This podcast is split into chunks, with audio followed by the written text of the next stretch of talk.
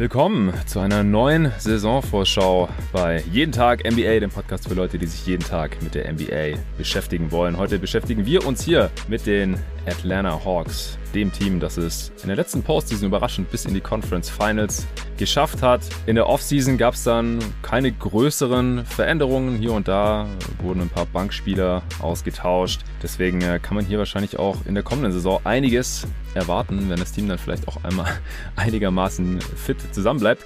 Und um all das und mehr zu besprechen, habe ich heute mal wieder einen ganz neuen Gast hier bei Jeden Tag NBA drin.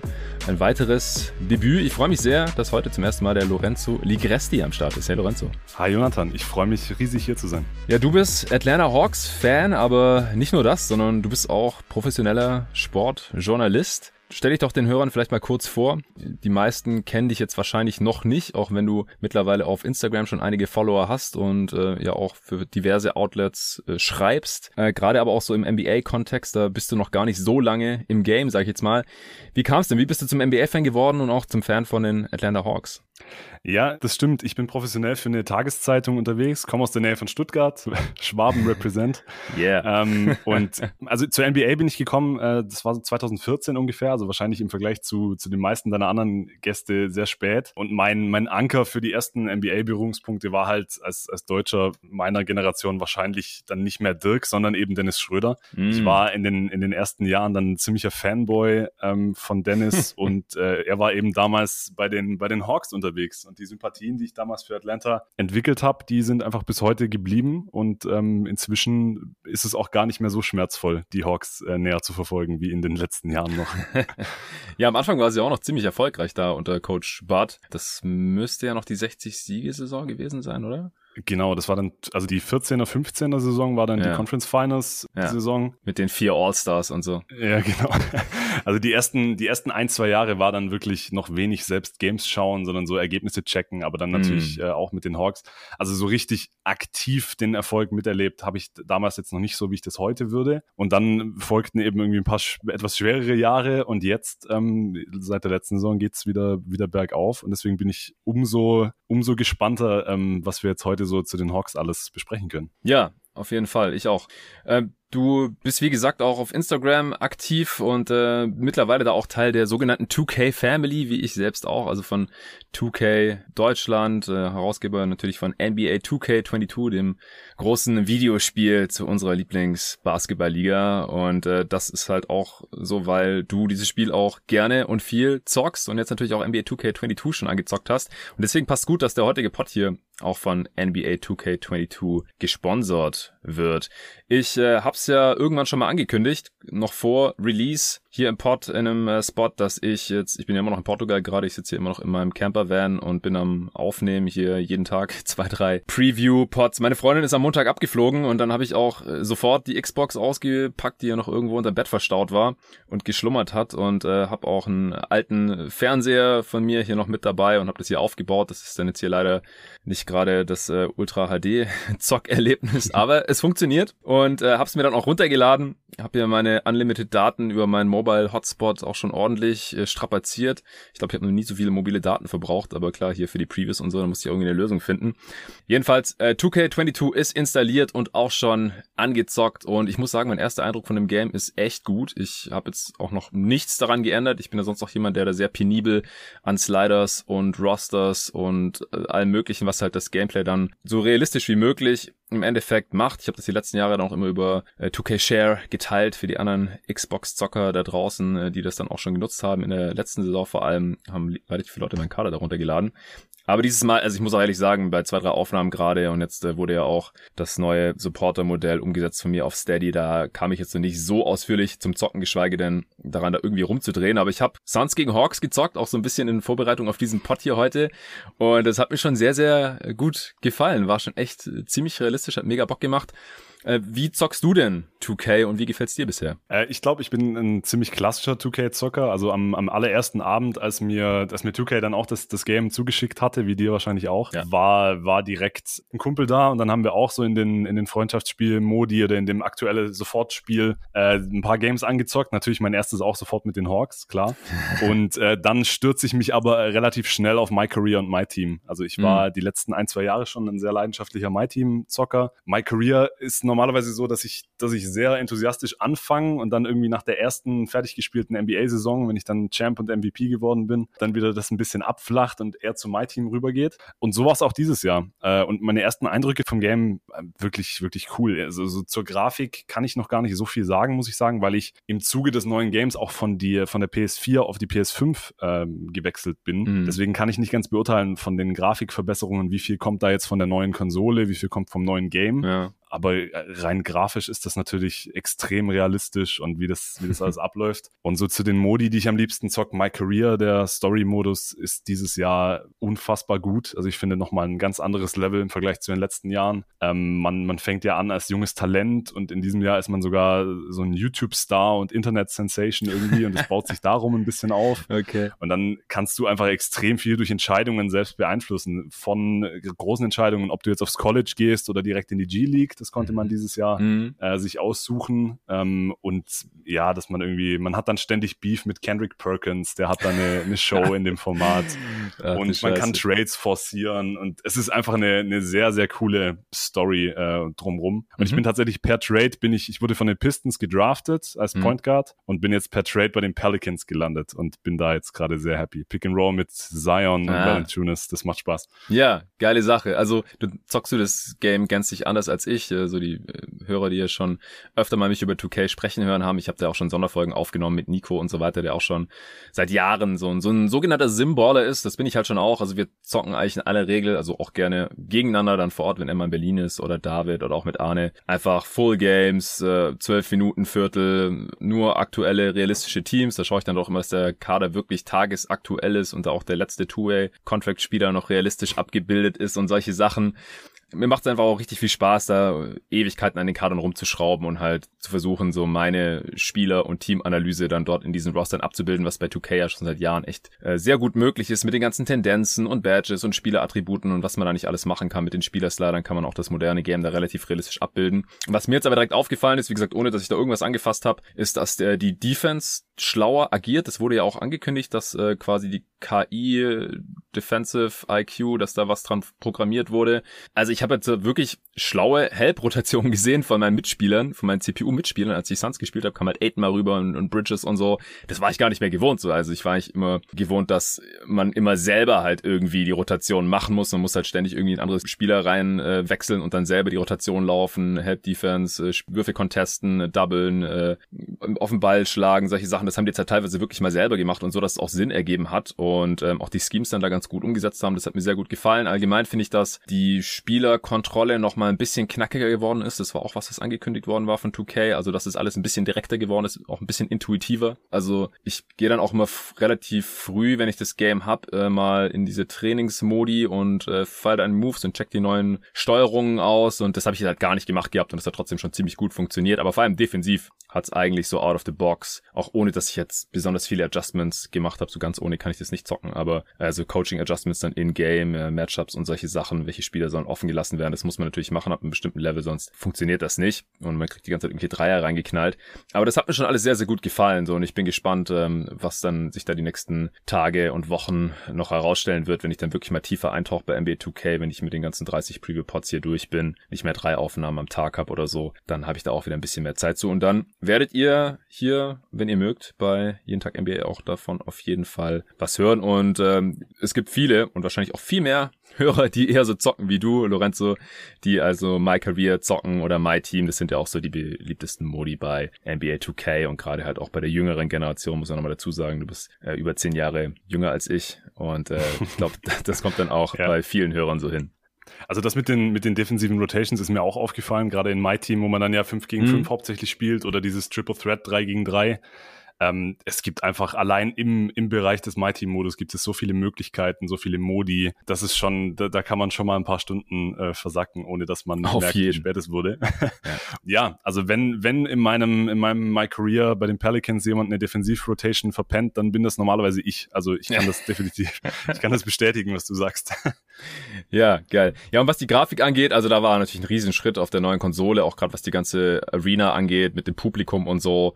Das sieht jetzt halt wirklich ultra realistisch aus. So, Die Zuschauer sehen nicht mehr aus wie irgendwelche Pappaufsteller, wie es äh, früher teilweise der Fall war, sondern es wirkt alles sehr dynamisch und lebhaft. Ähm, ich kann es jetzt leider auch noch nicht bewerten, weil wie gesagt, normalerweise zocke ich auf dem äh, 4K-Beamer bei mir zu Hause im Wohnzimmer, über die gesamte Wohnzimmerwand. Ähm, da kann man dann schon mehr dazu sagen, wie gut das Spiel grafisch ist.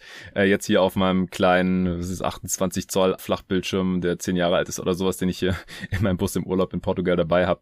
Da sieht es natürlich nicht so toll aus, aber natürlich äh, trotzdem sehr, sehr realistisch. Aber da werde ich dann, wie gesagt, in Zukunft noch mehr zu sagen können. So, wir wollten eigentlich zwei, drei Minuten darüber quatschen, jetzt sind es wahrscheinlich schon zehn geworden oder sowas.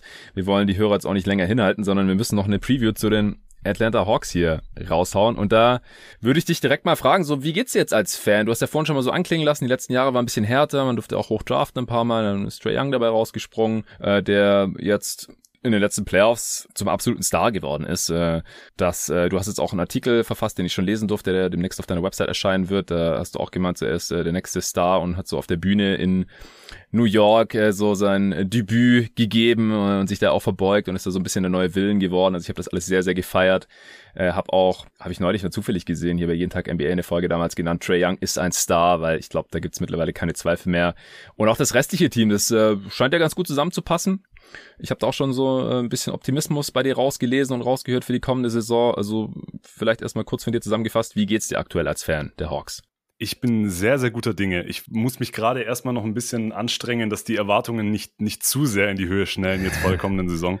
Ja. Ähm, als Fan war es natürlich, wie ich vorher schon angedeutet habe, es war extrem cool, mal wieder ein erfolgreiches Team zu sehen und dass es dann direkt in die Conference Finals ging mit so einer Serie gegen die Knicks zuerst. Ähm, wenn die jetzt in den nächsten zwei, drei Jahren nochmal aufeinandertreffen äh, in den Playoffs und Trey Young nochmal im Madison Square Garden irgendwie äh, zugange ist, das, das hat sich fast schon angefühlt wie der Beginn so einer Rivalität, ähm, diese, diese Serie. Ähm, Trey hat sich als, als Star etabliert, das stimme ich dir voll zu. Es war einfach der Wahnsinn, ihm in den Playoffs zuzugucken, sowohl gegen die Knicks als auch gegen die Sixers, wie er, wie er die Defenses manipuliert hat, wie er das Team angeführt hat, ähm, das, das war schon echt beeindruckend. Und vor allem halt durch den Trainerwechsel, glaube ich, kurz vorm Oster-Break, als äh, Lloyd Pierce, der mir ein bisschen zu schlecht wegkam, so in der, in der medialen mm. Berichterstattung. Also ich Find glaube, ich dass, dass er so krass als Sündenbock abgestempelt wurde, das war nicht ganz fair.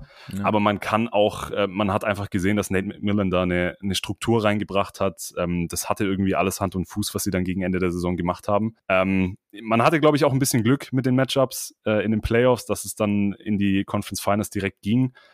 Aber ähm, gerade auch, was jetzt in der Offseason so passiert ist, ich, man hat sich nicht zu irgendwelchen größenwahnsinnigen Moves äh, hinreißen lassen. Man hat, äh, man hält weiter an dem jungen Kern fest, hat punktuell verstärkt und ähm, das, das macht schon alles irgendwie sehr viel Sinn auf dem Papier. Und ich bin sehr gespannt, was da, was da jetzt rauskommen kann in der kommenden Saison. Ja, ich glaube, das sehen wir dann alles sehr, sehr ähnlich. Also gerade, ich glaube, über Lloyd Pierce werden wir sonst heute nicht mehr großartig sprechen. Ja, über Nate McMillan halt schon, da können wir uns vielleicht auch nochmal erwähnen. Aber das war schon sehr gutes Timing auch für Nate McMillan und sehr schlechtes für Lloyd Pierce, weil es war halt eine absolute Verletzungsseuche. Bogdanovic kam direkt zurück, als McMillan auch kam. Also da lief dann schon einiges zusammen, dass es dann unter McMillan so viel besser lief als unter Lloyd Pierce. Aber im Endeffekt, glaube ich, gab es da auch Gründe im Lockerroom für und da sind wir dann halt doch ein bisschen zu weit weg. Ähm, du in Baden-Württemberg, ich in Berlin, um das wirklich äh, gut einschätzen zu können. Aber von den Beatwritern, was man da so von den Hawks in Atlanta gehört hat, äh, da war der Move halt schon äh, wahrscheinlich nötig und im Endeffekt auch echt richtig.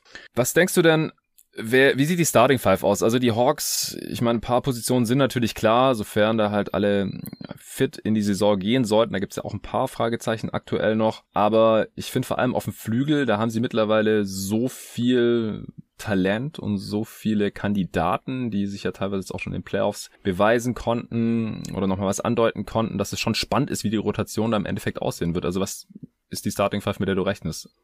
Ähm, also ich glaube, wenn wir davon ausgehen, dass das wirklich an Tag eins alle hundertprozentig fit wären, dann würde die Starting Five meiner Meinung nach relativ klar so aussehen, dass Trey Young und Bogdan Bogdanovic äh, starten auf der 1 und der 2 und dann eben DeAndre Hunter, John Collins, Clint Capella. Mhm. Die Frage ist so ein bisschen, wie langsam will man Hunter ranführen am Anfang nach seinen, nach seinen zwei Meniskusverletzungen letztes Jahr. Ich könnte mir vorstellen, dass zum einen, also ich glaube, er wird trotzdem starten. Das kann ich mir gut vorstellen. Auch an, in der Opening Night, wenn alles nach Plan läuft, was ich so gelesen habe, soll er fit sein. Ähm, und hat mhm. ja auch jetzt sein, sein Debüt wiedergegeben in der Preseason. Im ja. zweiten Preseason-Spiel war es, glaube ich. Ja, genau. Ähm, aber je nachdem, ich könnte mir eventuell auch vorstellen, dass dann vielleicht Kevin Hörter startet auf der drei äh, oder je nach Matchup, wenn man dann gegen die, gegen die Lukas oder die die Tatums der Welt spielt, dass dann Cam Reddish startet auf der 3, einfach wegen seiner Defensive. Aber ich glaube, wenn Hunter, wenn alles nach Plan läuft, dann dürfte er starten als Small Forward. Und dann stelle ich mir die Starting Five. Young, Bogdanovic, Hunter, Collins, Capella. Capella ist ja auch gerade auch angeschlagen, hat noch keine Preseason gespielt. Achilles Soreness, also hat Schmerzen in der Achilles-Szene, was er auch letztes auch schon gehabt hat. Also es ist irgendwie ein bisschen beunruhigend, finde ich, dass er das irgendwie immer noch zu haben scheint. Und dahinter ist ja auch Okongwu, äh, der Center, der jetzt ins zweite Jahr gehen würde, der fällt ja auch noch eine Weile aus mit einer Schulter, Verletzung. Also da gibt's ein paar Fragezeichen und jetzt in der Preseason ist ja dafür auch Gorgi Jeng gestartet, den man bestimmt auch deswegen gesigned hat. Als Veteran fand ich das auch einen sehr, sehr guten Move. Also ich gehe davon aus, dass Capella am Start sein wird und dass das eher eine Vorsichtsmaßnahme ist, äh, auch nach allem, was man so mitbekommen hat. Aber ich kann mir schon vorstellen, dass äh, im Zweifel halt vielleicht auch mal Jeng dann startet, wenn Capella nicht da ist oder halt zumindest erstmal der Backup dann ist. Aber auf dem Flügel sehe ich es ähnlich. Dann halt Hurter von der Bank, Radish auch von der Bank, Solan Bogdanovic und Hunter am Start Start sind, die halt letzte Saison einen Großteil der Saison verpasst haben und dann konnten äh, sich die anderen zwei da teilweise empfehlen. Also Radish hat auch viel verpasst, aber dann die letzten paar Playoff-Spiele war er dann wieder am Start. Äh, Solomon Hill hatte letztes Jahr noch eine relativ große Rolle. Äh, die wird er jetzt höchstwahrscheinlich dann einfach nicht mehr haben können, wenn die anderen alle fit sind. Hoffentlich. Ja. Solomon Hill, wenn ich es gerade richtig im Kopf hatte, hat Solomon Hill, ja, der hat 71 Spiele gemacht letztes Jahr. Das waren die meisten ja, im ganzen Haus gerade.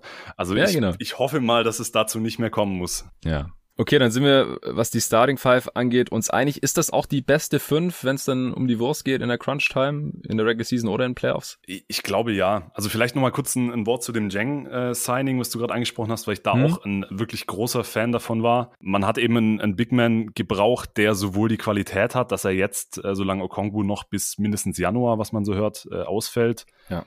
der die Qualität hat, dass er halt wirklich dann der zweite Big hinter Capella sein kann oder mal neben Collins in irgendwie Small Ball Lineups dann auch funktioniert funktionieren kann, vielleicht als de facto Vierer dann sogar mit ein bisschen, bisschen Floor-Stretcher-Potenzial. Ähm, Aber du brauchtest eben auch einen Big Man, der dann, wenn Okongu zurückkommt und der, der Nummer zwei Center dann ja wieder sein muss als sechster Pick, ähm, oder sein wird, glaube ich zumindest, dass der dann nicht irgendwie äh, rumstenkert und sich dann auch in die Rotation wieder ein bisschen zurückstecken kann. Ich glaube, da hat man mit Jang einen ziemlich guten Mittelweg gefunden. Und deswegen ja. hat mir das Signing sehr, sehr gut gefallen.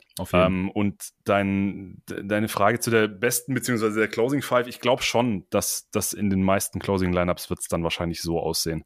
Also ich glaube, eine ne Alternative, wenn man in der Crunch Time ein bisschen mehr ähm, Offense braucht und die Defense bisschen vernachlässigen kann oder muss, dann wäre Collins auf der 5 vielleicht eine Alternative, dass man Smallball spielt. Hm. Entweder dann mit Gallinari rein, wobei das dann defensiv schon sehr fragwürdig wird. Ja. Oder dann eben Hunter, wenn er fit genug ist, auf die 4 und irgendwie zum Beispiel Hörter dann auf den Flügel noch reinpacken. Das wäre halt offensiv eine ziemliche Wucht Wucht, wenn man irgendwie einen knappen Rückstand aufholen muss. Aber ja, defensiv wäre das dann kaum tragbar. Das muss man dann sehen, wie, wie, wie oft wir das wirklich in der Crunch-Time sehen werden. Ja, kann ich definitiv nachvollziehen. Bei Bogdanovic ist, glaube ich, noch eine kleine Chance, dass er eventuell von der Bank kommen könnte, falls Hurter jetzt irgendwie ein totales Breakout-Jahr haben sollte, weil ich finde, Bogdanovic ist da vom Skillset her eigentlich auch ähm, ein bisschen prädestiniert für defensiv, ein bisschen anfällig, jetzt nicht super schlecht äh, und er kann halt auch was mit dem Ball in der Hand machen. Äh, letzte Saison war natürlich ein krasser, krasser Shooter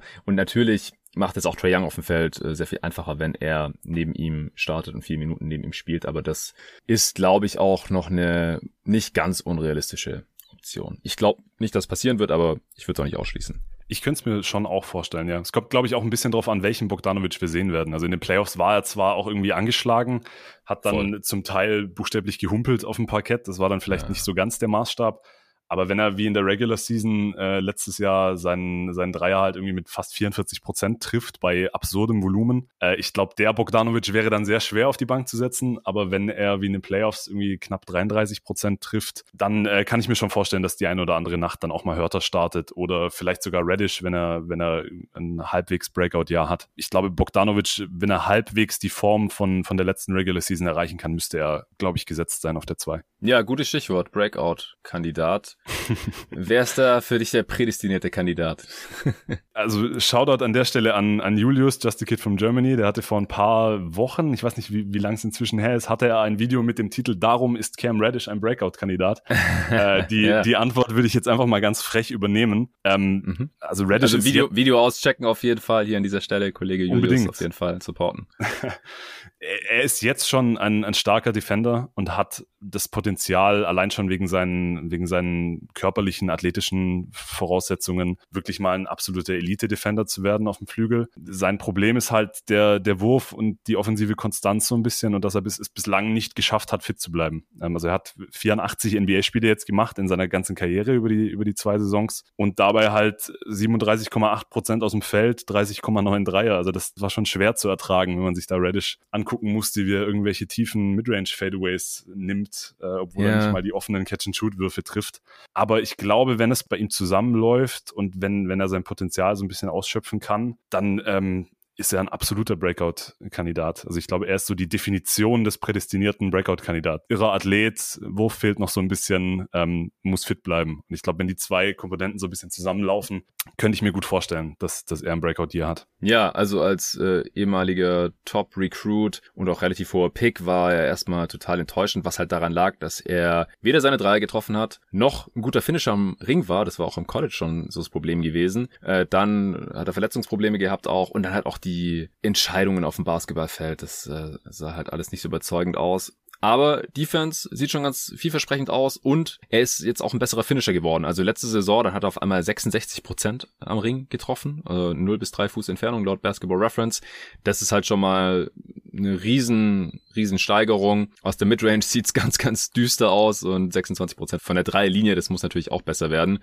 Aber äh, da hat er natürlich auch das Potenzial. Also wenn jetzt noch der Wurf kommt, dann haben wir ja schon einen sehr, sehr, sehr interessanten Spieler, der jetzt auch immer noch erst in die Age 22 Season geht. Ich denke auch, die Frage ist halt, bekommt er die Minuten? Weil wenn alle fit sind, dann ist er halt eher der Vierte im Bunde da auf dem Wing, hinter eben Hunter und Bogdanovic, die wir als Starter sehen, dann Hurter, der sich jetzt auch äh, doch schon mehr bewiesen hat und zumindest nach dem, was wir zuletzt gesehen haben, auch noch der bessere Basketballer ist. Und die Hawks sind ja auch ein Stück weit jetzt schon im Win Now, auch wenn die Leistungsträger alle noch pre-prime sind, jetzt mal abgesehen von äh, Gallinari und Bogdanovic, aber das sind ja nicht die Stars hier im Team, das sind äh, Trey Young äh, und dann in geringerem Maße natürlich John Collins und Clint Capella.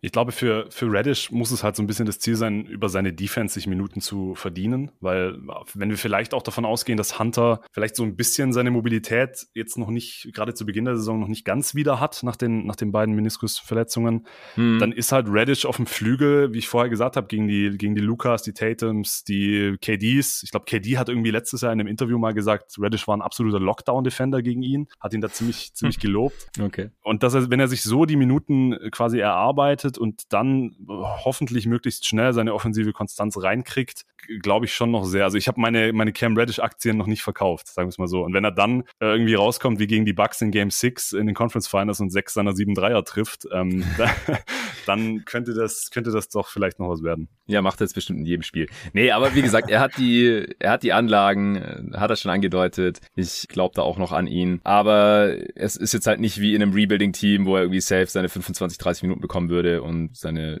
Entwicklungszeit und Possessions da auf jeden Fall sicher hätte. Das ist jetzt so nicht der Fall, deswegen ist auf jeden Fall spannend.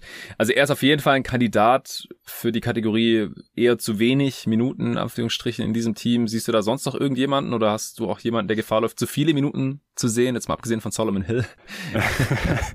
ähm, bei zu viele Minuten mache ich mir so ein bisschen Sorgen um Lou Williams. Ähm, mm. ich, ich glaube, er hatte dann in den, in den Playoffs in einigen Spielen schon so ein bisschen seine Daseinsberechtigung, aber unterm Strich ist er halt dann doch ein sehr kleiner Guard, der dir defensiv nicht viel mehr anbietet als Trey Young und der dann auch noch offensiv ziemlich ineffizient war. Und ich also jetzt gerade, wo man Dylan Wright ähm, geholt hat, ein Signing, das, wo ich auch ein großer Fan von war, weil also mit Dylan mhm. Wright verfolgt man jetzt so ein bisschen den Plan, den man mit Chris Dunn letztes Jahr schon verfolgt hat, was dann leider verletzungsbedingt nicht funktioniert hat. Einfach so ein großer. Er hatte sein Debüt, nochmal ganz kurz, Chris Dunn hatte sein Debüt. Ja. Was war das im vorletzten Playoff-Spiel? Auf jeden Fall erst in den Conference Finals ganz in am Ende. In den Conference Finals auf jeden Fall Saisondebüt, ja. ja.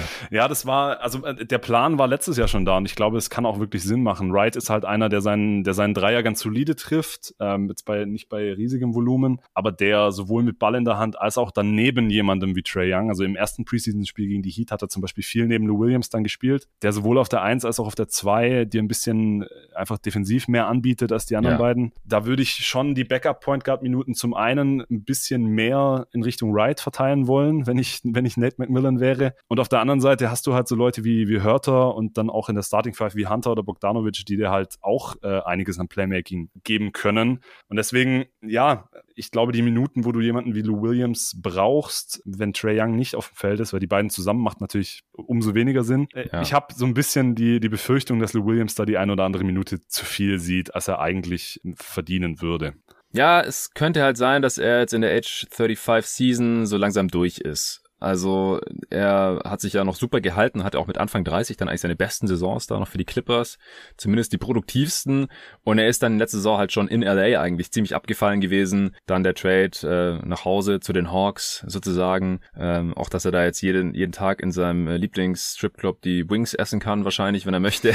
äh, scheint seine Leistung da keinen großartigen Boost verschafft zu haben. War jetzt auch Small Sample Size, 24 Spiele, aber ich denke auch, also der Sixth Man of the Year Kandidat Lou Williams, die Zeiten sind halt leider vorbei und das ist auch vollkommen okay. Also der ist seit 2005 in der Liga, denke ich, für ein paar Minuten hinter Trae Young, bitte nicht neben Trae Young, also auch defensiv, ja. das ist einfach eine Katastrophe, auch wenn es die Milwaukee Bucks nicht konsequent genug attackiert haben und äh, die Sixers irgendwie auch nicht, keine Ahnung, was da los war, aber das ist eigentlich nicht besonders tragbar auf Dauer. Ich denke auch, dass da sollte ein Großteil der Minuten an Wright gehen, das ist da der viel komplementäre Spieler zu einem Trae Young. Ja, also in den, in den 24 Spielen vielleicht nochmal zum Thema Ineffizienz. Also ja, Small Sample Size, aber obwohl er in diesen 24 Spielen, wenn ich das jetzt hier richtig sehe, 44,4 Prozent seiner Dreier getroffen hat, ja. hat er am Ende True Shooting von 49,8. Muss man erstmal schaffen. Das, das muss man erstmal schaffen. Und er hat sonst nichts getroffen. Ja. Ja, also da mache ich mir so ein bisschen Sorgen. Und ähm, im Bereich zu wenig Minuten, Reddish haben wir schon angesprochen. Ich glaube, allein dadurch, dass man einfach so eine krasse Tiefe auf dem Flügel hat, äh, kann man bei vielleicht jedem dieser, dieser Flügelkandidaten äh, so ein bisschen den Case machen, dass die eine oder andere Minute vielleicht mehr drin wäre. Ich habe mir jetzt noch Jalen Johnson aufgeschrieben, den, den First-Round-Pick. Ah, ja, stimmt. Die haben die Rookies, glaube ich, noch kein einziges Mal erwähnt. Die sind eigentlich auch ganz interessant. Genau, ja, die sind super interessant. Auch Sharif ja. Cooper ist äh, ein total interessanter Rookie, den sie sich mit dem 48. Pick reingeholt geholt haben. Ich glaube, bei, bei einigen anderen Teams ähm, hätte der durchaus Chancen auf die regelmäßige Rotation. Bei den Hawks äh, halte ich es für unwahrscheinlich, dass er überhaupt eine Rolle spielt. Den werden wir wahrscheinlich viel in der G-League sehen. Hat ja auch ähm, nur einen Two-Way-Deal. Also der kann de facto gar genau. nicht so viel für die Hawks spielen in der kommenden Saison. Ja, genau. Und Jalen Johnson mit dem 20. Pick, also gerade die Hawks, die ja 2017 mit Collins und 2018 mit Hörter, die waren jeweils der 19. Pick, die haben halt bewiesen, dass sie in der Region äh, ziemlich gut draften können. Ja. Und Johnson ist halt ähm, ein, ein super spannender Spieler. Also Macmillan hat jetzt äh, vorm Training Camp ziemlich von ihm geschwärmt. Ist halt auch 6'9, irrer Athlet. Äh, jetzt schon, glaube ich, ein passabler Defender, super in Transition. Ähm, bei ihm, auch bei ihm kommt so ein bisschen auf den Wurf an. Da hat er jetzt angeblich sehr dran gearbeitet in der Offseason, aber wer mhm. hat das nicht? Genau. Und äh, auch bei ihm kann ich mir im Moment leider nicht vorstellen, dass er so eine riesige Rolle in einem, in einem Win-Now-Team äh, spielen wird. Ähm, nee. Das ist für ihn persönlich ein bisschen schade. Ich glaube, den Hawks wird es jetzt nicht so wehtun, aber ich glaube auch bei ihm ich glaube, in einem, in einem anderen Team könnte der jetzt kommende Saison schon eine, eine größere Rolle spielen. Deswegen in der Hinsicht vielleicht ähm, zu wenig Minuten für ihn. Ja, riesiges Talent auf jeden Fall auch. Ist auch in der Draft gefallen, weil es da so ein paar Fragezeichen gab bezüglich seiner Einstellung oder seines Charakters, aber nicht aufgrund der Anlagen oder des Talents, das er halt irgendwie mitbringt. Ich denke auch, das kann auf jeden Fall was werden. Äh, super Pick an der Stelle, so äh, Low Risk, High Reward, so ein bisschen wie bei Cam Reddish, geht so ein bisschen in die Ich wollte gerade sagen, versucht man es doch einfach nochmal mit einem mit einem Duke-Spieler äh, mit schlechtem Wurf. ja, ja, genau, so ist das. Und auch Sharif Cooper, also den hatten ja gerade hier in der deutschen äh, Draft-Nerd-Bubble einige in der ersten Runde, ich glaube sogar so Top 15, Top 20 teilweise ist dann natürlich auch aufgrund körperlicher Defizite ist einfach sehr, sehr klein und der Dreier ist auch nicht so gut gefallen bisher und so kleine Spieler, dass die gute Finisher werden oder sonst irgendwie Impact-Spieler, da gibt's halt irgendwie so in der NBA-Geschichte so eine Handvoll an Beispielen.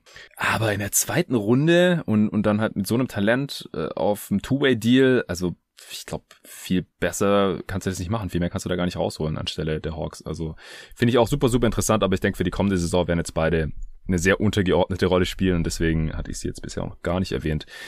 Ich denke, dann äh, war es das jetzt auch schon zur Rotation. Was denkst du denn, wie die Atlanta Hawks so spielen werden an beiden Enden des Feldes? Also ich glaube, Offense ist einigermaßen klar. Da hängt natürlich vieles an Trey Young und am Pick and Roll und an seiner Creation. Man hat ziemlich viel Shooting. Das dürfte sehr ähnlich aussehen wie in der letzten Saison, oder? Äh, das glaube ich auch, ja. Also Trey Young hatte letzte Saison äh, 14,1 Possessions per Game als Pick and Roll Ballhändler. Das war der Bestwert ja. der Liga. Und ähm, ich wüsste nicht, warum sich daran was ändern soll. Also man hat das Shooting, indem man die Rotation zu Beginn der letzten Saison äh, hat man jetzt quasi Rondo und Bruno Fernando ersetzt durch Dylan Wright und Jang. Also auf dem Papier ist da das Shooting dann sogar noch mal einen Tick besser geworden, gerade so in den Second Unit Lineups. Und also ich glaube, da, da wird wieder ganz viel Pick and Roll mit Capella gelaufen. Ähm, unter Macmillan gegen Ende der Saison war dann auch viel mehr Off-Ball-Movement drin. Man hat viel bessere Shots sich erarbeiten können und auch dann besser getroffen von so ziemlich jedem, jedem Punkt des Feldes, wenn ich es richtig in Erinnerung habe. Hm. Ich könnte mir vorstellen, dass es dieses Jahr noch ein bisschen dreierlastiger wird. Also laut Dinning the Glass haben die Hawks 35,4 Prozent ihrer Versuche von drei genommen. Das war Platz 18 in der Liga. Ähm, ja. Und wenn jetzt Bogdanovic die ganze Saison fitter ist, wenn vielleicht Radish ein bisschen weniger streaky und wie gesagt Jang und Wright, die man reingeholt hat, ich könnte mir vorstellen, dass da vom, vom Dreiervolumen her noch ein bisschen mehr drin ist. Aber ansonsten wird, glaube ich, der, der offensive Spielstil ziemlich gleich bleiben im Vergleich zur letzten Saison. Ja. Auch weniger Solomon Hill, weil er ist auch kein High-Volume-Shooter. Und alle anderen, die jetzt für ihn spielen werden, die nehmen auch mehr Dreier. Ja, also ich denke auch, da äh, geht auf jeden Fall noch was. Wie sieht's defensiv aus? Da war man ja im Endeffekt nur unterdurchschnittlich, aber immerhin deutlich besser als zuvor und vor allem auch in den Playoffs dann, finde ich äh, durch Clint Capella, also vor allem wenn er halt gespielt hat, der aus meiner Sicht einer der besten Defensivcenter dieser Liga ist. Ich habe jetzt auch neulich in einem Pod hier bei der Redraft 2014 ausführlich über sein Skillset gesprochen und seine bisherige Karriere, wie ich den Value da sehe. Da habe ich ihn auch ziemlich positiv gesehen. Ähm, was erwartest du da in der Defense? Man hat, äh, es wurde angekündigt, dass man ein bisschen mehr switchen will nächste Saison. Okay. Ich weiß nicht, ob das so unbedingt die beste Idee ist, gerade wenn man wahrscheinlich dann doch in den meisten Minuten entweder Trey Young oder Lou Williams auf dem Feld hat, wobei in den Playoffs, wie du vorher angedeutet hast, so ein großes Problem war es eigentlich gar nicht. Ähm, Capella ist zwar, glaube ich, solide am Perimeter, aber jetzt auch kein Anthony Davis ja. äh, so in Switches. Also der hat seine Stärken schon mehr in diesen Richtung Drop Coverage und Rim Protection. Und da sehe ich sehe ich gleich wie du, dass er wirklich einer der einer der absolut besten Center, die wir so haben in der Liga. Ich glaube trotzdem, also das große Problem war letztes Jahr noch die die Point of Attack Defense. Ähm, man mhm. hat sehr wenige Turnover erzwungen. Da war man das das zweitschlechteste Team äh, in der Liga. Und ich glaube dadurch, dass man sich jetzt Dylan Wright reingeholt hat, dass Hunter und Reddish hoffentlich ähm, deutlich mehr Spiele machen können als letzte Saison. Ich glaube, allein schon vom Personal her kann man das Problem so ein bisschen ähm, wahrscheinlich nicht abhaken, aber das wird nicht mehr ganz so die große Rolle spielen, habe ich die Hoffnung. Ja, und deswegen habe ich auch die Hoffnung, ähm, kleiner Spoiler, dass die, dass die Defense äh, nochmal einen Schritt machen kann. Und unter Macmillan war sie ja schon deutlich besser. Also unter Pierce zu Beginn der Saison hatten sie ein Defensivrating von 114, das war Rang 22 in der Liga. Und ja. unter Macmillan waren es dann 112,5, das war dann wenigstens die 13. beste äh, Defense. Am Ende sind sie dann, glaube ich, auf 17 gelandet. Ja. Jetzt, ja. Also wenn man von dem, von dem Macmillan Defense ausgeht und vom Personal her vielleicht dann noch ein, ein bisschen die Steigerung, kann ich mir schon vorstellen, dass die Defense ähm, mindestens durchschnittlich bleibt.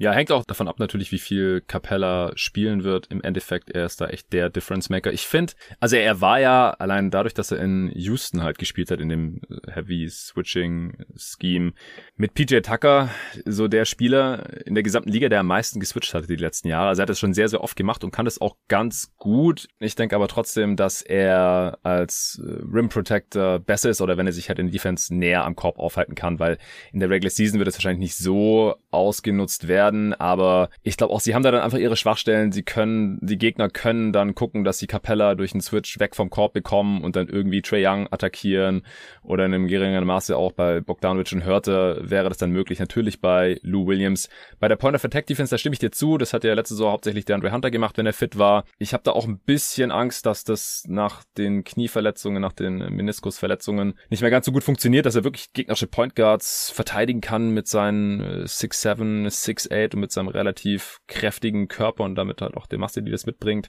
mit Richtungswechseln und solchen Sachen ist es dann äh, ein bisschen schwieriger. Aber eventuell kann er das auch noch bringen und vor allem dann gegen Wings und man hat jetzt halt auch Wright, der das dann machen kann. Äh, klar, da tradet man dann im Prinzip immer seine Point of Attack Defense gegen Spacing, gegen Shooting von Spielern, die das sonst bringen würden. Und äh, bei Cam Reddish da haben wir jetzt auch schon drüber gesprochen, der könnte das unter Umständen auch bringen. Also man hat da auf jeden Fall besseres Personal als noch in der letzten Saison. Ich denke auch, die Defense könnte besser werden und Richtung Durchschnitt sollte es dann höchstwahrscheinlich schon gehen. Vielleicht kann auch Collins da nochmal einen Schritt machen. Das haben wir jetzt auch schon von ihm gesehen über die letzten Jahre. Ähm, Gerade in den Playoffs hat, hat Collins mich wirklich defensiv zum Teil beeindruckt. Also er hat gegen die Knicks war er oft bei Julius Randle, der auch so ein bisschen eine Off-Series hatte, glaube ich. Also ich weiß nicht wie viel und einfach, ja, das, das Nix-Spacing war desolat, aber er hat gegen Randall einen richtig guten Job gemacht und dann in, den, in der nächsten Runde auch gegen Tobias Harris von den Sixers. Also Collins hat in den Playoffs, glaube ich, äh, als, als Verteidiger einen guten Schritt nach vorne gemacht und das würde ich von ihm erwarten, jetzt wo er seinen fetten Vertrag in der Tasche hat, äh, dass er das dann nochmal noch mal bestätigt in der kommenden Saison. Also auch von Collins würde ich mir defensiv noch mehr erwarten. Ja, Gibt es noch irgendwelche Stärken und Schwächen, die wir jetzt noch gar nicht besprochen haben bei den Hawks? Ähm, als, als Schwäche in der, in der letzten Saison habe ich mir noch das Transition Scoring aufgeschrieben, was natürlich dadurch, dass du Trey Young hast und, und logischerweise viel im, im Halfcourt agieren wirst, so ein bisschen, ja, ob man das jetzt braucht oder nicht. Aber sie waren mit 1,13 Points per Possession äh, in Transition Possessions, äh, waren sie das zehntbeste Team der Liga haben solche mhm. Possessions aber dann nur 14,6 Mal äh, genommen und was, was dann Platz 24 oder so, glaube ich, war. Mhm. Also man könnte das, mhm. das Transition-Volumen vielleicht noch ein bisschen hochschrauben, ähm, angesichts der Tatsache, dass man eigentlich ganz gut scored in solchen, in solchen ähm, Situationen. Und eine Schwäche, wenn wir vielleicht noch mal kurz auf den Kader zu sprechen kommen, eine Schwäche ist sicherlich, dass die, dass die Offense sehr abhängig von Trey ist und die Defense sehr abhängig von Capella. Also man hat an beiden ja, Seiten, an beiden Enden des Feldes hat man jeweils einen Spieler, mit dem das Ganze wirklich äh, steht und fällt. Wir gehen jetzt in unseren Predictions dann auch gleich natürlich nicht von irgendwelchen katastrophalen Verletzungen aus, aber es reicht ja, wenn Capella irgendwie 10, 15 Spiele verpasst, dann hast du defensiv mhm. schon Probleme in den 10, 15 Spielen. Und das, das würde ich schon, also man, man hat dieses Problem, man ist es angegangen, gerade auch die, die Non-Tray-Minutes äh, stelle ich mir diese Saison besser vor als letztes Jahr. Aber es ist natürlich immer noch eine Schwäche an beiden, beiden Enden des Feldes. Ja, also das muss eigentlich auch besser werden, also die Non-Trail Minutes. Man hatte dafür eigentlich ursprünglich äh, Rondo gesigned in der Offseason, aber das äh, war dann nix und Lou Williams, haben wir ja gesagt, war dann auch noch nicht so ganz die Lösung. Also genau, Backup Playmaking. Deswegen Finde ich auch nach wie vor, ich glaube, Bogdanovic mit der Second Unit eine ganz gute Idee, weil ansonsten ähm, muss da einfach relativ viel Self-Creation kommen von Typen wie Gallinari, Herter, ja, weiß ich auch nicht, ob man sich da halt so drauf verlassen will, konstant, weil Collins kann es auch nicht, Capella sowieso nicht. Sie sind schon sehr, sehr abhängig von ihrem Superstar-Playmaker. Das stimmt schon. Guter Punkt. Ja, ich würde sagen, wir kommen dann jetzt auch mal zu unseren Prognosen. Im Best Case, was passiert da für die Atlanta Hawks nochmal ganz kurz zusammengefasst und wie viele Siege sind dann damit möglich? Du hast jetzt schon mehrmals gesagt, äh, dass du da relativ optimistisch in die Saison gehst und wo landen die Hawks dann auch im Osten? Ich bin tatsächlich, also im Best Case wäre ich wirklich ziemlich optimistisch. Äh, Im Best Case, Trey wird vielleicht noch ein bisschen effizienter als Scorer. Ich glaube, das ist der, der nächste Schritt für ihn äh, in seinem Game. Hm. Capella kommt in die Defensive Player of the Year Konversation rein äh, und, und ballert die Hawks irgendwie zu einer, ja, vielleicht sogar Top 10 Defense. Im Best Case kann ich mir mhm. das sogar vorstellen. Äh, Trey führt eine Top 5 Offense an. Auch das halte ich nicht für wahnsinnig unrealistisch. Letztes Jahr waren sie auf Rang 9 trotz ja. dem chaotischen Start und den Verletzungen. Also ich glaube, Top 5 sollte drin sein. Ähm, Reddish hat einen Breakout hier, Hunters Knie hält, der Core bleibt weitestgehend gesund. Also das, so kann man, glaube ich, den Best Case zusammenfassen. Und wie gesagt, also Top 5 Offense, Top 10 Defense, äh, ich hätte sie dann bei 55 Siegen äh, im Moment im Best Case. Also da bin ich optimistisch unterwegs. Das wäre dann wahrscheinlich Rang 3 im Osten. Und also hinter, hinter den Nets und den Bucks. Und ich glaube, mit, mit mhm. so einer Regular Season könnte man sehr zufrieden sein. Ja, also ich habe die Bucks aktuell sogar nur bei 55 Siegen oder so oder im mittleren 50er Bereich. Die Preview kommt dann natürlich noch, vielleicht tut sich da noch was, aber könnte sogar für Platz zwei dann reichen. Ich glaube, die Nets werden auf jeden Fall mehr als 55 holen, das sehe ich bei den Hawks jetzt eigentlich nicht. Also, der Kader ist schon sehr tief und äh, wenn McMillan da den richtigen Mix findet und alle halbwegs fit bleiben können, dann sehe ich das auf jeden Fall auch. Äh, vielleicht wird Trae Young dann auch endlich mal All-NBA-Spieler und All-Star erstmal. All ja, also das, ja, äh, ja das habe ich im Pod hier, ich habe immer nur über All-NBA gesprochen, weil das halt noch nicht so lange her ist, aber ich habe ja hier im Pod auch schon einen Rant damals losgelassen, dass Trae Young kein fucking All-Star geworden ist. Also bitte. Ich glaube, das wird nicht mal passieren. Und ja, 55 halte ich da auch echt nicht für ausgeschlossen. Also du bist zwar hier der Fan und Hawks Optimist vom Dienst, aber ich würde da sogar noch ein bisschen drüber gehen. Also im allerbesten echt? Fall kann ich mir vorstellen, dass die Hawks echt einen großen Schritt machen und zu so einem Team werden, die halt sogar ein bisschen mehr noch holen. Also im absoluten Best Case glaube ich, wie gesagt, alle fit. Auch fitter als sonst vielleicht, weil ein paar der Spieler, die verpassen jetzt halt leider schon fast traditionell ein paar Spiele. Dann äh, würde ich sogar auf 57 gehen. Okay, krass. Ich, ich wie gesagt, äh, ich habe es eingangs erwähnt, ich versuche meine Erwartungen nicht zu hoch zu schrauben. Ähm, ja, also okay. ich habe mich, ich habe mich da noch ein bisschen äh, zurückhalten wollen. Also man hatte halt unter Macmillan diesen, diesen 27 zu 11 Rekord äh, nach dem All-Star-Break oder kurz vor dem All-Star-Break hat es begonnen. Das war eine 71,1er Win Percentage äh, und auf 82 wären das halt 52,2 Siege gewesen. Nur mit dem Macmillan-Team der, der zweiten Saisonhälfte. Das war, glaube ich, auch ein bisschen Overperformance wahrscheinlich, aber eben auch die Verletzungen, vor allem Hunter, der in ja. den ersten 19 Spielen, wo er dabei war, wahrscheinlich sogar der beste Hawks-Spieler war. Also Trey Young hatte ja keinen so guten Saisonstart. Und jetzt, wo sie, wo sie dann ein Training Camp haben und eine Preseason unter Macmillan, wo sich das Ganze nochmal so ein bisschen mehr einspielen kann, ja, finde ich es find ich's auch nicht verrückt, dass man dann über diese ja, 52 dann nochmal deutlich drüber geht. Also 57 würde ich, würde ich jetzt sogar mitnehmen. Also wenn, wenn du, wenn du mir schon anbietest, noch optimistischer sein zu dürfen, dann, ja. dann gehe ich mit. Biete ich dir an und äh, gestehe ich dir auch zu, dass du hier im Pod nochmal zwei Siege draufknallst. Also 57 im Best Case. Das, das ist schon drin. Also wie gesagt, wenn sie jetzt so performen wie in der zweiten Saisonhälfte und dann aber halt noch mit einem äh, fitteren und etwas tieferen Kader, das, das ist schon drin. Ist der Best Case, ja. Also Realistic Case oder unsere Prognose.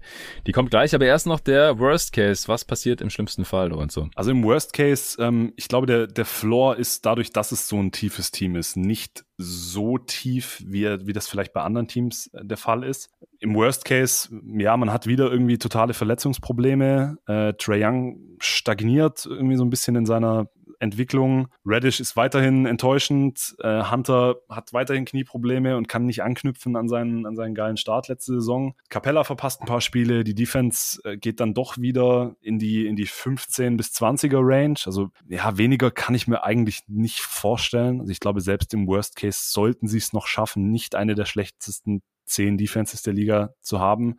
Und auch bei der Offense sehe ich den Floor relativ hoch, also so in der, in der 8er bis 12er Range, so in die Richtung. Ich glaube, mhm. dass wenn Trey nicht wahnsinnig viele Spiele verpasst, dann garantiert er einfach eine, eine bestimmte, einen bestimmten Floor für die Offense. Ähm, ich habe mir jetzt im Worst Case 43 Siege aufgeschrieben. Also ich, ich kann mir eigentlich nicht vorstellen, dass man mit dem tiefen Kader und mit dem soliden Coach, also Macmillan ist ja auch bekannt dafür, dass er einfach seinem Team eine sichere Struktur an die Hand gibt, auch wenn dann mal das Personal so ein bisschen fluktuiert. Ähm, ja, also ich glaube nicht, dass sie ins Play-In rutschen würden, aber im Worst Case wäre das so die, die Vierer- bis Sechser-Range im, im Osten, wahrscheinlich so fünf, sechs. Ja, Ah, ja, der Osten ist halt schon ganz gut da oben in der Spitze. Ich hatte sie auch noch ein bisschen kritischer gesehen beim ersten Power Ranking, das ich hier mit Arne aufgenommen hatte, noch im August. Mittlerweile würde ich da den, auch den Worst Case schon noch äh, nach oben korrigieren. Äh, letzte Saison hatten sie mit ihrem Netrating halt umgerechnet auf eine 82 Spiele-Saison, laut Clean Glass ja schon 47. Und das war ja schon relativ nah am Worst Case dran, die Saison, glaube ich. Ja. Also sehr viel schlechter, glaube ich, auch kann's eigentlich kaum laufen. Und äh, deswegen, was hast du gesagt, 43? 43 wäre mein Worst Case, ja. ja. Also ich glaube, ich kann mir nicht vorstellen, dass sie unter 500 rutschen. Ja, das glaube ich echt auch nicht. Ja, es ist ein bisschen langweilig, aber ich glaube, ich gehe da auch wieder mit. Ich wüsste nicht, wieso ich da drunter gehen sollte. Drüber wäre, glaube ich, ein bisschen krass. Ja, also sie haben halt schon, wie gesagt, Gallo, Capella, Hunter, Radish, auch Bogdanovic, so ein paar Dudes, die schon viel Zeit verpassen könnten. Und dann wird halt wieder ein bisschen eng, ja, dann äh, und Okongwu fällt halt auch eine Weile aus, klar, Jenk ist wahrscheinlich noch der bessere Spieler, aber wenn er dann halt auch, wie gesagt, starten muss, wenn irgendwie beide mal fehlen, dann wird es auch relativ eng auf der Backup-Big-Position. Und dann muss wieder Hill mehr spielen und Lou Williams wahrscheinlich zu viel und dann vielleicht auch sogar die Rookies. Ach komm, ich sag 42 im Worst Case, ich gehe ein drunter, äh, damit wir nicht so ganz im Gleichschritt sind. Äh, aber viel interessanter ist natürlich jetzt unsere Prediction und ich finde die Over-Underline da auch ziemlich interessant. Ich habe da auch schon mit dem Ole Frax natürlich drüber diskutiert beim Korbjäger Over-Under Wettenpot und der hat das sogar als Lock over genommen. 46,5 ist da die Line. Das ist jetzt gar nicht so viel über unserem Worst Case. Ja, deswegen würde ich da spontan tatsächlich mich Ole anschließen. Also ich würde das, wenn wir jetzt hier auch, wenn man sich entscheiden müsste, ob, also wir müssen uns ja hier entscheiden, ob over oder under. Ja. Und das ist ja quasi ein Lock. Und ähm, ich würde over gehen, relativ deutlich sogar. Also ich habe in meiner Prediction hatte ich zuerst 52 stehen. Das war mir dann ein Tick zu optimistisch und ich habe es noch mhm. auf 50 korrigiert. Aber ich glaube 50 Siege. Wie gesagt, jetzt Training Camp und Preseason komplett unter McMillan. Ich, ich traue den Hawks das wirklich zu. Wenn, wenn der ein oder andere noch, ein, noch einen Schritt nach vorne macht oder sogar einen großen Sprung nach vorne macht, wenn Hunter seine Entwicklung so bestätigen kann, dass er vielleicht wirklich der zweite Star hinter Trey ähm, werden kann, so auf dem Flügel, dann, ähm, ja, also meine Prediction wären 50. Ja, also ich kann das auch total nachvollziehen. Ich bin jetzt bei 49, also auch deutlich drüber. Ich glaube, eine 5 vorne dran. Dafür habe ich ein bisschen zu sehr Angst vor ein paar Verletzungen. Und wir haben ja auch die Abhängigkeit von äh, Trey und Capella am jeweiligen Ende des Feldes angesprochen. Deswegen gehe ich jetzt nicht über 50, sonst habe ich auch zu viele 50-Siege-Teams da im Osten. So viele gibt's da normalerweise auch nicht. Ich habe sie dann äh, auf einem Niveau mit den Celtics, den ich 49 gegeben habe, direkt hinter den Heat mit 50, die einfach auch nochmal bisschen mehr im Win Now sind, ein paar mehr erfahrene Spieler drin haben, wo man weiß, was man bekommt. Die Sixers und Bucks Previews kommen noch, da äh, sprecht er nochmal drüber, wo die so landen, aber wahrscheinlich auch irgendwo in, in der Range, also die Bucks auf jeden Fall, habe ich ja vorhin schon gespoilert und die Nets sind dann da auch noch drüber. Also das wäre dann bei mir Platz fünf oder sechs oder vier. Also Play-In kann ich mir eigentlich auch nicht vorstellen. Im Worst Case sehe ich halt schon das Play-In. Wenn man im unteren 40er Bereich landet, da gibt's ja dann auch die Pacers und Bulls, vielleicht die Hornets und Knicks oder Wizards. Das kann dann schon recht schnell ins Play-In irgendwie gehen. Da ist der Osten halt einfach da in der Mitte ziemlich stark diese Saison. Aber ich denke, im Normalfall sollte das die Hawks gar nicht tangieren und dann kommen sie auf ihre 49, 50 Siege. Das denke ich auch. Da sind wir wirklich nah beieinander. Also ich sehe die, die Nets und Bucks ähm, ziemlich deutlich vor den Hawks. Sprechen wir jetzt gleich auch irgendwie über, so ganz kurz über Playoff äh, Prediction, Best Case, Worst Case? Ja, also über einen interessanten Aspekt müssen wir ja noch sprechen. Äh, bevor wir dann zum Ende kommen, können gern die Playoffs sein. Macht vielleicht auch bei einem Team Sinn, das letztes Jahr schon in den Conference Finals waren. Äh, hau einfach mal raus, gerne. Ähm, also ich glaube, in den, also für die Regular Season sehe ich halt die Tiefe der Hawks als, als eine Riesenstärke. Wie, wie du richtig sagst, es sind ein paar verletzungsanfällige Spieler mit drin. Aber das ist zum Beispiel bei Miami ja auch das Risiko. Und ich sehe halt gerade im, im Vergleich zu Teams wie Miami oder Boston, sehe ich die Hawks für eine Regular Season einen Tick besser aufgestellt. Und in den Playoffs, da dreht sich dann so ein bisschen. Also da glaube ich, sollte das Ziel schon sein, dass man, dass man die erste Runde übersteht, relativ unabhängig vom, vom Matchup. Aber in der zweiten Runde, je nach Matchup, ähm, also wenn man gegen, gegen die Bucks oder Nets dann schon ran müsste, dann sehe ich im Moment relativ wenig Chancen, dass man sich da durchsetzt. Gegen die Heat wird's Matchup, also das Matchup gegen die Heat sehe ich auch als sehr schwierig an. Ich glaube, da würde ich auch mich für die Heat im Moment entscheiden. Aber ich glaube, vor so ziemlich jedem anderen Gegner im Osten muss man sich auch in einer Seven-Game-Series nicht verstecken. Aber um nochmal auf meinen Punkt zurückzukommen, ich glaube, für die Regular Season ähm, halte ich es wirklich für nicht unwahrscheinlich, dass sie am Ende irgendwie auf, auf Rang 3 landen hinter den beiden Schwergewichten. Weil sie die Tiefe haben, weil sie den, den offensiven und defensiven Floor haben durch Trey und durch Capella also da würde ich in meiner Prediction sogar sie einen Tick über den Heat zum Beispiel sehen und über den Celtics, weil ich glaube, bei den Heat und den Celtics, dadurch, dass der Kader nicht so tief ist, ist einfach mehr, mehr Risiko, dass das ein bisschen nach hinten, also nicht Richtung Worst Case, aber hinter einen vielleicht ein bisschen Worst Case ähm, rutscht. Ja, ja, ich weiß, was du meinst. Also kann man definitiv so sehen. Äh, das würde ich jetzt gar nicht dagegen gehen. Playoffs, ah, ich weiß nicht, so einfach noch ein bisschen zu weit weg. Ich äh, habe jetzt gerade auch einfach nicht die Kapazitäten, mir da bei jedem mhm. Team zusätzlich noch Gedanken zu machen bei 30 Teams.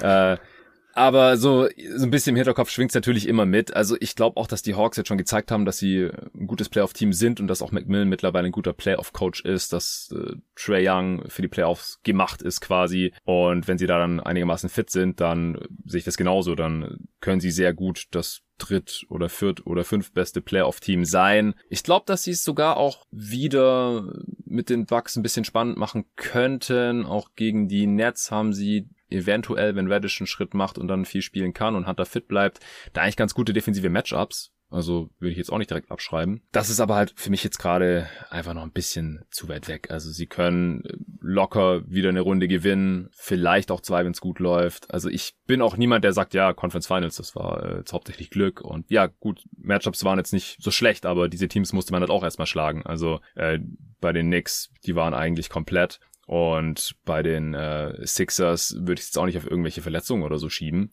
Also ich denke auch, das könnten sie im besten Fall auf jeden Fall wiederholen, in die Conference Finals vorzustoßen. Was wäre denn, wenn? Das, das wäre tatsächlich jetzt nochmal ein interessanter Aspekt. Wie, wie sieht es zeitlich aus? Haben wir, haben wir noch ein Minütchen? Hau raus. Weil ähm, das hast auch du in den, in den letzten Folgen immer mal wieder anklingen lassen. Stichwort Konsolidierungstrade. Was ja. wäre denn, wenn Star X ähm, verfügbar wird. Ich glaube, also ich glaube, da sind wir uns einig, dass die Hawks relativ schnell zu einem Player werden können auf dem Trademarkt mit diesen vielen, gerade auf dem Flügel, mit diesen vielen jungen, interessanten Spielern. Total. Und wenn man zwei, drei dieser Jungs für einen, für einen wirklich etablierten Star neben Trey eintauschen kann, siehst du dann das Playoff-Ceiling höher als Stand jetzt? Ja, das ist halt auch ein Grund, wieso ich ungern im Oktober über April, Mai, Juni spreche, weil es halt oft noch so ein Trade oder Signing, die dann meistens nicht so einen großen Impact haben, aber gut, äh, der Kader könnte halt nochmal anders aussehen, ja, und klar, ein Trade, ein Konsolidierungstrade, wo man dann halt irgendwie aus diesen vier, fünf Wings äh, drei macht, wenn man äh, zwei gegen eins tradet oder so dann kommt da normal sind bessere Spieler zurück, was in den Playoffs dann halt wertvoller ist, wenn die Rotationen äh, kürzer werden und so weiter. Aber erstens sehe ich jetzt gerade nicht so das offensichtliche Target, vielleicht, falls Biel doch weg will, was aber finanziell jetzt nicht so den Sinn für ihn machen würde. Dann wäre er dann ganz guter Spieler, weil er auch noch nicht super alt ist, äh, fällt so ein bisschen in die Capella Bogdanovic Range, Gallinari Range, absoluter Win-Now-Spieler, würde gut zu Trey passen, wie ich finde. Und wenn die Wizards sagen, ja komm hier, ein Paket aus Okongwu, Radish und Pix oder Okongwu, Hunter vielleicht sogar, wenn man den dann da abgibt. Also ich würde jetzt nicht ausschließen, vielleicht sogar Hurter, der nächsten Sommer zum Restricted Free Agent wird und dann auch bezahlt werden müsste. Sie haben da auf jeden Fall Optionen. Sie haben einfach genug interessante junge Spieler, die noch auf Rookie-Deals sind. Dann könnte man immer noch einen Jalen Johnson oder einen Cooper irgendwie mit reinschmeißen. Man hat die eigenen Picks der nächsten Jahre, außer nächstes Jahr. Da gibt's ein äh, Lottery Protected First. Ah, nee. Ja, der kommt, der kommt von den Thunder, aber den eigenen hat man trotzdem nächstes Jahr, glaube ich. So rum war es, genau. Habe ich jetzt hier gerade falsch ja. gesehen, danke. Also der kommt, der kommt ziemlich sicher nicht von den Thunder, weil, weil er Lottery weil Protected er Lottery ist. Protected ist, der käme, genau, und dann wird er zu zwei Seconds. So, also da passiert wahrscheinlich nichts. Man hat die eigenen Picks und können sie mit in ein Paket schmeißen, äh, ist das, was ich eigentlich sagen wollte. Also, man hat da viel Munition, um den Abzug zu drücken, aber ich weiß jetzt gerade nicht so genau für wen und ob das passiert, wie realistisch es ist. Es ist auf jeden Fall spannend, weil die Hawks dann einfach immer ein Kandidat sind, wenn ein Star irgendwo hin will. Lillard macht natürlich überhaupt gar keinen Sinn, falls der noch weg will. Simmons würde ich mir hier auch überhaupt nicht reinholen. Die Hawks haben ja auch First-Hand gesehen, was er für Limitationen in Playoffs hat. Ich habe gestern, ähm, äh, ich habe gestern, also ich glaube, die Quelle war zum Glück nicht allzu seriös. Ich weiß nicht mehr genau, wo ich es gelesen habe, aber da wurde irgendwie John Collins und Cam Reddish für Simmons äh, in den Ring geworfen. Und Boah, da musste ich mal kurz Mann. ein Stoßgebet abgeben. Oh also, oh, bitte nicht. Nein. nee, nee, nee, nee. Ja. Also, Simmons bräuchte am besten Spieler wie Young neben sich, aber ich sehe einfach nicht, wie Simmons die Hawks jetzt großartig weiterbringt. Weil neben Capella spielen macht er wieder keinen Sinn. Das ist einfach Schwachsinn. Der braucht einen Shooting Big neben sich. Ja. Hast du da irgendeinen Track-Target jetzt noch vor Augen oder hast du dir schon irgendwelche Gedanken gemacht? Na, ihr habt, ihr habt gestern, ähm, oder also ich habe sie gestern gehört, bei der Raptors Preview habt ihr über Siakam gesprochen. Das fände ich zwar auch jetzt nicht hm. super passend, aber irgendwie spannend. Ja, wer weiß, vielleicht hat Carl Anthony Towns bald in Minnesota genug gesehen. Das wäre, also offensiv Trey, Cat, Pick and Roll, das wäre schon sehr, sehr schön anzuschauen. Aber sonst, ähm, also ich stimme dir zu, Lillard passt halt gar nicht rein. Beal wäre super, aber inzwischen glaube ich irgendwie auch nicht, dass er, dass er Washington zeitnah verlässt, außer das implodiert jetzt komplett, was die davor haben kommende Saison. Ja. Ähm, Wie gesagt, Simmons bitte nicht. Aber ja, das ist mehr so, ein, so, ein, so eine Gedankenspielerei. Also Towns könnte ich mir gut vorstellen. Auch da würde man dann sich überlegen müssen, was ist mit Capella? Würde man Ey, ich würde, ich weiß nicht, wie hot der Tag jetzt ist, aber ich würde den auf jeden Fall daneben Capella spielen lassen. Weil ich glaube, dass Towns als Defensivanker, das habe ich auch mit Tobi Bühner in der Wolves Preview besprochen, die äh, du jetzt noch nicht hören konntest, weil sie so nicht raus ist und ähm, die dann auch nur die Supporter hören können. Übrigens, es wird ein reiner Supporter-Pod werden. Da haben wir uns auch nochmal ausführlich über Towns und welches defensive System da am besten für ihn passen würde unterhalten. Und als Rim Protector weiß ich halt nicht, ob der noch dran glauben kann. Da könnte man vielleicht auch dann mal das Switching wieder ein bisschen ausprobieren. Aber ich glaube, also wenn man den einfach als Upgrade gegenüber Collins sieht, also das, das wäre unglaublich. Also Collins, ja. äh, glaube ich, müsste dann in den Deal rein, weil die nebeneinander, das willst du, glaube ich, nicht haben, defensiv, vor allem wenn er noch ein Trey Young irgendwo mitspielt. Und dann halt noch irgendwie ein, zwei der Wings oder irgendwelche Picks oder die Rookies. Ey, das, das sollte man auf jeden Fall machen, wenn sich das irgendwie anbietet. Aber da sehe ich halt auch nicht, dass der jetzt aus Minnesota zeitnah weg möchte. Aber das ist auf jeden Fall sehr, ein sehr, also sehr interessantes. Sorry. Nee, alles gut. Collins müsste allein schon wegen dem, wegen dem Gehalt wahrscheinlich rein. Äh, ja. mit seinen 23 Millionen, die er dieses Jahr schon verdient, also selbst wenn du irgendwie Hunter und Okongwu und, und Radish irgendwie aufeinander stapelst, kommst du dann wahrscheinlich trotzdem nicht an, an Towns Gehalt ran. Da müsste dann, und so richtige, so teure Veteran-Verträge haben sie halt Gallinari. Also ich, ja, der ist nächstes Jahr nicht komplett garantiert. Also der wäre, glaube ich, auch interessant für ein Team wie die Wolves, wenn sie dann ohne Towns irgendwie komplett den Rebuild einleiten wollen, um Edwards drumrum. Wobei, mhm. machen sie das? Ich weiß es nicht. Aber also ich glaube, Collins müsste wahrscheinlich rein, wie du sagst, allein vom spielerischen Fit und auch vom, vom Gehalt her. Aber sowas fände ich total spannend. Wie gesagt, allgemein, wenn, wenn ein Star available wird, könnte ich mir echt vorstellen, dass die Hawks da ähm, ziemlich schnell zu einem zu einem ernsthaften Player werden können. Yes.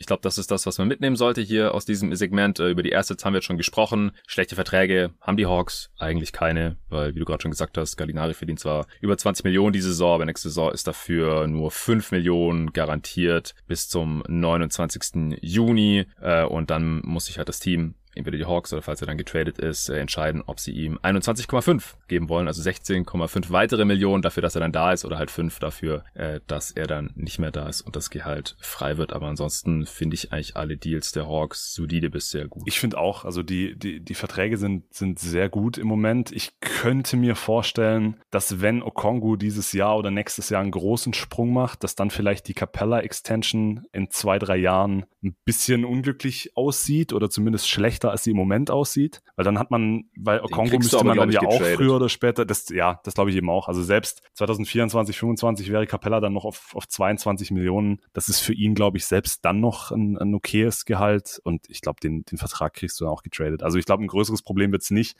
Als ich mir die Verträge angeguckt habe, dachte ich mir eben so, oh, was, was wäre, wenn Okongwu jetzt nächstes Jahr schon Starting Center Caliber hätte, dann hat man zwei so Jungs drin, aber ja, auch, auch das dürfte jetzt nicht zu einem größeren Problem werden. Ja, weil ja auch bis zu Capellas letzten Vertragsjahr ist Kongo die ganze Zeit auf einem Rookie-Deal, verdient halt maximal acht Millionen dann im letzten Vertragsjahr des Rookie-Deals. Von daher, die werden halt maximal ein Jahr beide viel verdienen, wenn man ihm dann die Extension gibt. Und wenn äh, Kongo dann schon so gut ist, dann wird Capella wahrscheinlich schon getradet sein. Also sehe ich jetzt gerade auch kein Problem. Ich musste ein bisschen schmunzeln, als du meintest, ja, kann Okongu der nächste Franchise-Big werden oder irgendwie sowas in deinem Artikel. Ja. Da habe ich auch gedacht, so, es ist jetzt, glaube ich, nicht die Frage, die äh, sich jetzt schon schon in der kommenden Saison klären wird oder muss, äh, hat er, glaube ich, noch ein bisschen Zeit. Ja, das stimmt. Okay, Mann, da, dann wären wir hier durch. Äh, kannst gerne nochmal pluggen, äh, was du so machst, wo du schreibst und wo die Leute deinen Stuff finden können. Also den Stuff, den ich so ähm, über die NBA schreibe und ich bin auch, äh, ich bin auch nicht nur auf die NBA spezialisiert. Ich schreibe auch sehr viel über Fußball. Also ich komme ich komm ursprünglich äh, vom Fußball, äh, habe auch immer mal wieder mit anderen Sportarten zu tun. Also ich versuche da möglichst breit gefächert zu sein, aber Fußball und NBA sind so die zwei Hauptthemen auf meiner Website äh,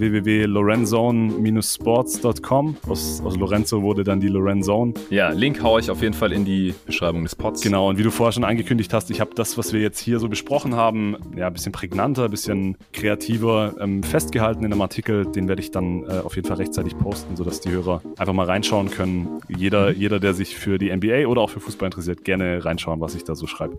Ja, und ansonsten äh, schreibst du ja auch für den Schwarzwälder Boten, wenn ich das hier noch äh, verraten darf. Also wirklich Baden-Württemberg represent präsent. Wir haben uns ja auch in Tübingen äh, getroffen im Sommer, als ich äh, bei meinem Vater zu Hause da in Stuttgart ausgeholfen habe. Äh, haben wir ausgemacht, komm, äh, jetzt treffen wir uns endlich mal, haben uns in der Mitte getroffen von unseren Wohnorten und zwar in Tübingen, wo ich auch früher mal gewohnt habe äh, und studiert habe im Bachelorstudium. Äh, war ein sehr, sehr regnerischer Tag und dann saßen wir da in so einem Café unterm Sonnenschirm im Regen und haben über die NBA gequatscht und über Sportjournalismus und übers Journalismusstudium und solche Sachen. Fand ich sehr cool. Ich war extrem übermüdet an dem Tag, weil ich sehr, sehr wenig geschlafen habe zu der Zeit. Das äh, war Free Agency Phase und gleichzeitig habe ich da meinen Vater im Betrieb vertreten müssen. Ich glaube, ich hatte irgendwie so drei Stunden Schlaf gehabt, an dem Tag auch noch irgendwie einen Termin davor und nochmal einen danach gehabt oder sowas. Ich, ich kann mich auch kaum noch an unser Gespräch erinnern, das ist ein bisschen schemenhaft. Aber es hat zu diesem Podcast geführt. Das äh, hat mich sehr, sehr gefreut, dass du heute hier am Start warst. War ein sehr cooles Debüt, denke ich. Man kann dir auch sehr, sehr gut zuhören. Hast auch eine richtige prädestinierte Podcast-Stimme, wie ich finde. Und äh, bist vor allem halt auch für dein junges Alter noch und dafür, dass du noch gar nicht so viel Erfahrung hast in dem Business schon extrem weit. Also wirklich Hut ab und vielen Dank, dass du heute hier dabei warst, Lorenzo. Wie, wie sagst du immer so schön, vielen Dank für die Blumen. Ähm, ja, es hat mich riesig gefreut, dass ich dabei sein durfte, dass ich, dass ich dich treffen durfte vor einer Weile. Würde mich auch sehr freuen, wenn das, wenn das nicht das letzte Mal war, wo ich im Pod zu Gast bin. Ja, davon gehe ich aus, dass es nicht das letzte Mal war. Ansonsten vielen Dank an 2K Deutschland, an NBA 2K22 fürs Sponsoren dieser Folge. Lorenzo und ich äh, zocken 2K richtig, richtig gerne. Also wenn ihr das Game noch nicht habt, wir können es empfehlen. Holt euch und äh, zockt mit. Wie gesagt, das wird nicht das letzte Mal sein, dass ich über dieses Spiel gesprochen habe. Da gibt's noch was Ausführlicheres. In Zukunft dann auch wieder Sliders und Kader hier passend zum jeden Tag NBA Content. Und nochmal Stichwort 2K Family. Ihr könnt Lorenzo auch auf Instagram folgen. Äh, wie ist da dein Handle? Äh, Lorenzo underscore unterstrich äh, Ligresti. Gut, vielen Dank dafür und bis zur nächsten Preview. Ciao.